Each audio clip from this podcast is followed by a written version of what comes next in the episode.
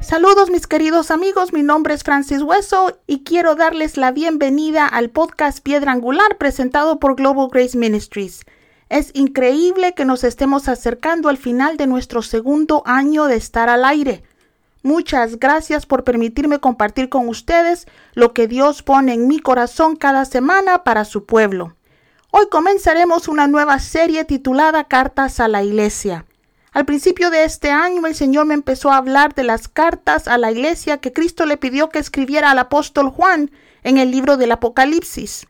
Primero pensé que solo iba a hablar sobre la séptima iglesia, pero al orar y pensar al respecto decidí hacer una serie sobre las siete iglesias. Hay un excelente mensaje para el cuerpo de Cristo hoy dentro de cada una de estas cartas y oro para que esta serie les bendiga. El episodio de hoy se titula No a qué, sino a quién. Como la mayoría de ustedes saben, el apóstol Juan es el autor del libro de Apocalipsis. Fue el más joven de los discípulos y el único que no murió como un mártir. No porque los romanos no hicieran lo mejor que pudieron para matarlo. Se cree que fue arrojado en un caldero de aceite hirviendo en el Coliseo, pero el aceite no lo mató como los romanos no pudieron matarlo, lo llevaron como prisionero a la isla de Patmos, una isla volcánica y sin árboles a unas 20 millas de la costa occidental de la Turquía moderna. Esperaban que enloqueciera de soledad, que muriera de hambre o que lo mataran algún animal salvaje, pero nada de eso sucedió. Estoy segura que lo último que los romanos esperaban era que Juan tendría una revelación profética del final de los tiempos y que escribiría el último libro de la Biblia. Pueblo de Dios, no importa quién quiera destruirnos, si obedecemos al Señor, Él se asegura de que terminemos nuestro destino.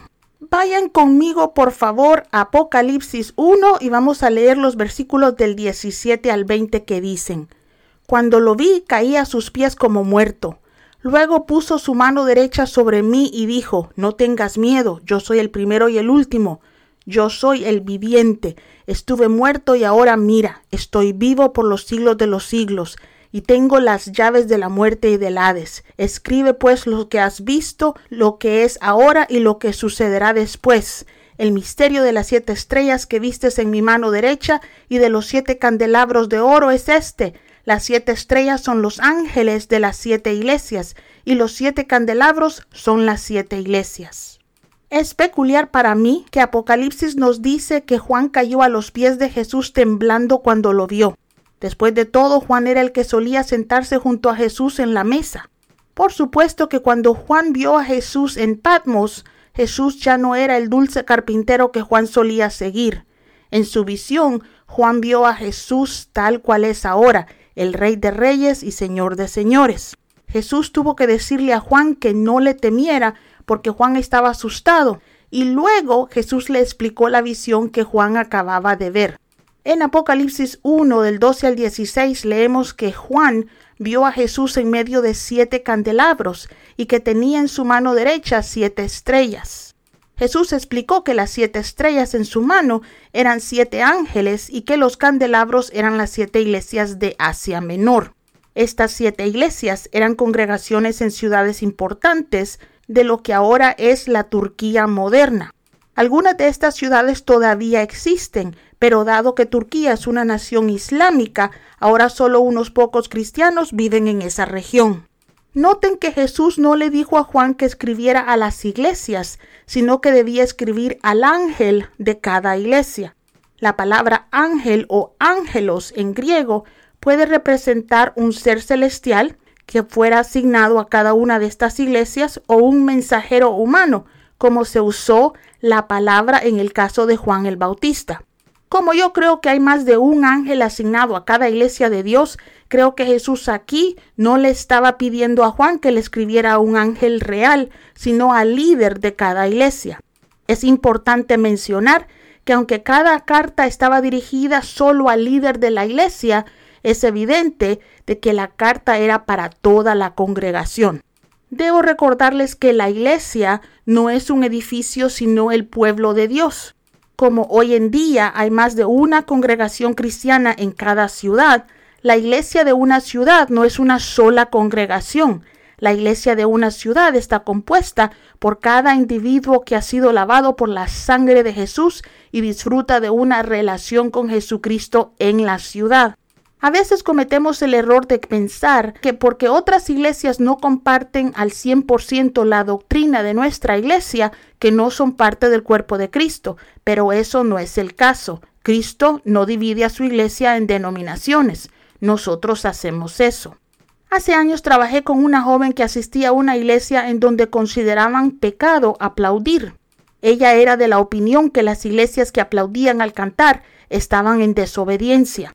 Cuando le enseñé los versículos de la Biblia que nos invitan a aplaudir, me dijo que esos versículos eran para judíos y porque nosotros no somos judíos no debemos aplaudir. Creo con todo el corazón que esta joven se va a llevar una gran sorpresa en el cielo cuando vea a la gente aplaudiendo.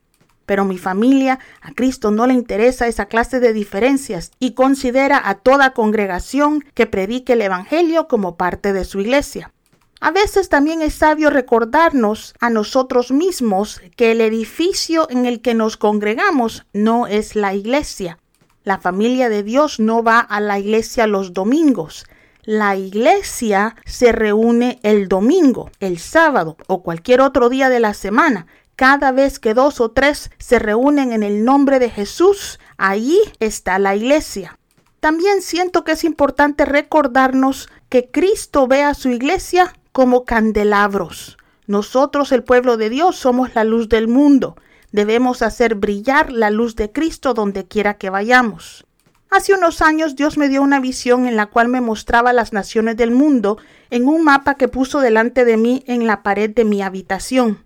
Yo estaba orando solo con una pequeña luz y cuando Él me mostró la visión fue como si estuviera mirando una pantalla enorme y brillante. Dios me mostró primero el mapa de Europa y pude ver lucecitas muy diminutas provenientes de las ciudades en diferentes países de este continente. Me dijo que esas eran las luces de las iglesias en esos países. También dijo que la luz de Cristo es escasa ahora en lugares donde antes solía brillar muy intensamente. Poco a poco me llevó a todos los continentes del mundo. Vi luces gigantes en las áreas donde la iglesia está bien representada y también vi partes del mundo que estaban muy oscuras. Casi al final de la visión me mostró a California, el estado donde yo vivo. Lamentablemente vi algunas ciudades grandes en las que solo había unas pocas luces en este estado. Luego me dijo que en la próxima década él daría a su pueblo en mi estado la oportunidad de brillar para él, porque ¿cómo puede juzgar a alguien un lugar que nunca ha tenido la oportunidad de arrepentirse. Tristemente, California ahora es el estado más liberal de la Unión Americana e influye a todo el país. Pueblo de Dios, Él espera que brillemos. Cada iglesia es un candelabro. Es extremadamente importante que representemos bien al reino de los cielos en el lugar a donde vivimos. Pero sigamos adelante. Antes de comenzar a enfocarme en cada una de las siete iglesias, también quiero decirles que ha habido muchas interpretaciones a través de los años sobre cómo debemos entender esta carta de Cristo a la iglesia. Algunos creen que además de escribir a las iglesias reales de la época, con cada carta, Cristo también describía proféticamente el estado de la iglesia a lo largo de la historia. Otros piensan que Cristo estaba poniendo el estado de la iglesia en orden cronológico, lo que significa que cada una de las siete cartas representa un periodo asignada a una fase específica de crecimiento de la Iglesia a lo largo del tiempo. Solo por diversión, permítanme enumerar los siete periodos en los que algunas personas han colocado a la Iglesia de acuerdo a estas cartas. La primera es la Iglesia en Éfeso. Esa iglesia se considera la Iglesia apostólica, que de acuerdo a estas personas cubre del año 30 al año 100 después de Cristo. La iglesia de Esmirna es la iglesia mártir que va del año 100 al año 313 DC. La iglesia de Pérgamo es la iglesia comprometida. que se extiende del año 314 al 590 DC. La iglesia de Tiatira es la iglesia católica romana, que va desde el año 590 a 1517 DC. La quinta es la iglesia de Sardis, es la iglesia de la Reforma de 1517 a 1700 DC. La iglesia número 6 es la iglesia de Filadelfia. Esa iglesia se considera como la iglesia del Renacimiento y se extiende desde 1700 a 1900. Y la última iglesia, la iglesia número 7, es la iglesia de la Odisea, la cual se considera la iglesia mundana, que empezó en el año 1900 y va a llegar hasta el rapto de la iglesia. Este orden, mi familia, nos coloca a la iglesia actual, a nosotros, en un estado lamentable. Nos llama la iglesia de la Odisea o la iglesia mundana. Y según esta asignación cronológica, esta sería la última fase de la iglesia hasta que ocurra el rapto. Siéntanse libres ustedes de estar de acuerdo o en desacuerdo con estas interpretaciones de las siete cartas de Cristo en la iglesia de Apocalipsis. Se las quería comentar nada más para tenerlos al tanto de cómo algunas personas interpretan estas cartas. A mí me parecen interesantes estas interpretaciones, pero creo que Cristo efectivamente estaba escribiendo a las iglesias reales de ese momento cuando Juan estaba escribiendo, pero también escribiendo a la iglesia en general a lo largo de la historia. Creo que desde el momento en que Juan escribió su visión hasta hoy, una mezcla de las siete iglesias ha compuesto al cuerpo de Cristo en todo el mundo. Yo creo que en la iglesia actual e incluso dentro de una misma congregación podemos encontrar algunas personas cuya vida espiritual representen, por ejemplo, a la iglesia de Éfeso. Otras quizás puedan representar a la iglesia de Esmirna, otras a la iglesia de Pérgamo, e incluso podemos encontrar representantes de las diferentes iglesias dentro de una misma familia. De hecho, muchos de nosotros también podríamos habernos identificado con diferentes iglesias a través de las diferentes temporadas de nuestro caminar con Cristo. Por lo tanto, en las próximas semanas estudiaremos estas cartas, no pensando que están hablando de algo como de la iglesia de hace 100 años o de una iglesia en Asia que existía para el tiempo de Juan, sino con el entendimiento que están hablando de alguien. Cada carta habla de personas de todo el mundo en diferentes etapas espirituales, pero que aún son parte de la iglesia. Esto es bien importante porque estas cartas no son para los incrédulos, sino para los creyentes. Ruego que Dios en los próximos episodios del podcast me dé la gracia y la sabiduría para compartir con ustedes cada una de estas cartas de la manera más clara posible. Oro también para que cada episodio influya de manera positiva a cada persona que lo escuche y espero que cada episodio convenza, inspire, aliente o desafíe a mis oyentes según sea necesario para nuestro crecimiento.